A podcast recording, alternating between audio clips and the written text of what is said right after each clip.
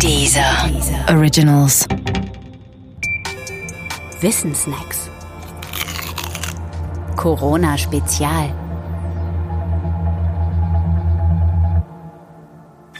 Fahndung. Die Suche nach Patient Zero. Adam und Eva haben als Erste in den Apfel gebissen und damit die Erbsünde grundgelegt. In Jean-Jacques Rousseaus Abhandlung über den Ursprung und die Grundlagen der Ungleichheit unter den Menschen heißt es, der Erste, der ein Stück Land eingezäunt hatte und sagte, dies ist mein, war der wahre Gründer der bürgerlichen Gesellschaft. Wie viele Verbrechen, Kriege, Morde hätte derjenige dem Menschengeschlecht erspart, der die Pfähle herausgerissen hätte? Und manch spitzfindiger männlicher Christ besteht sogar mit Nachdruck darauf, dass es eigentlich sogar Eva war, die an allem schuld ist. Alle drei Beispiele zeigen, dass die Suche nach dem Ursprung einer Entwicklung oft nur die Suche nach dem Schuldigen ist.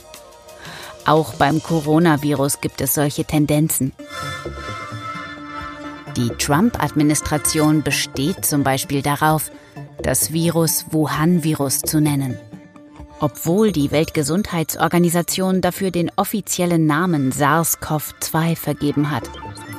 Und in Norditalien wird mancher Unmut über die Deutschen mit der Bemerkung versehen, der Patient Zero, also derjenige, der als erster mit einer Krankheit infiziert war und von dem aus sich die Krankheit ausbreitete, sei in Italien doch ein Deutscher gewesen aus München.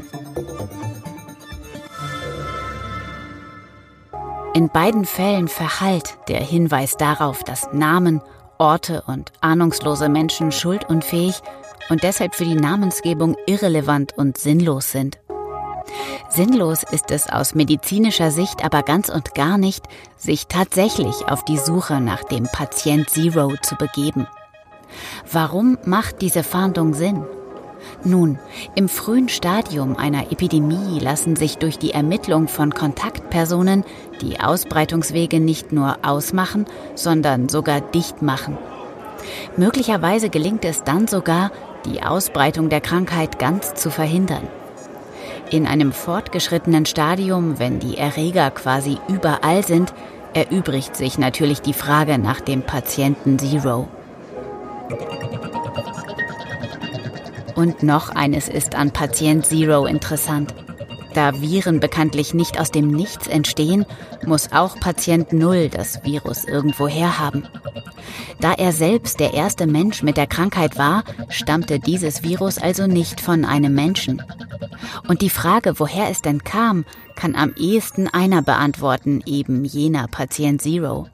Und schon deshalb lohnt sich, fern aller Schuld, die Fahndung nach dieser Person, die schließlich auch nur als Überbringer schlechter Erreger benutzt worden ist.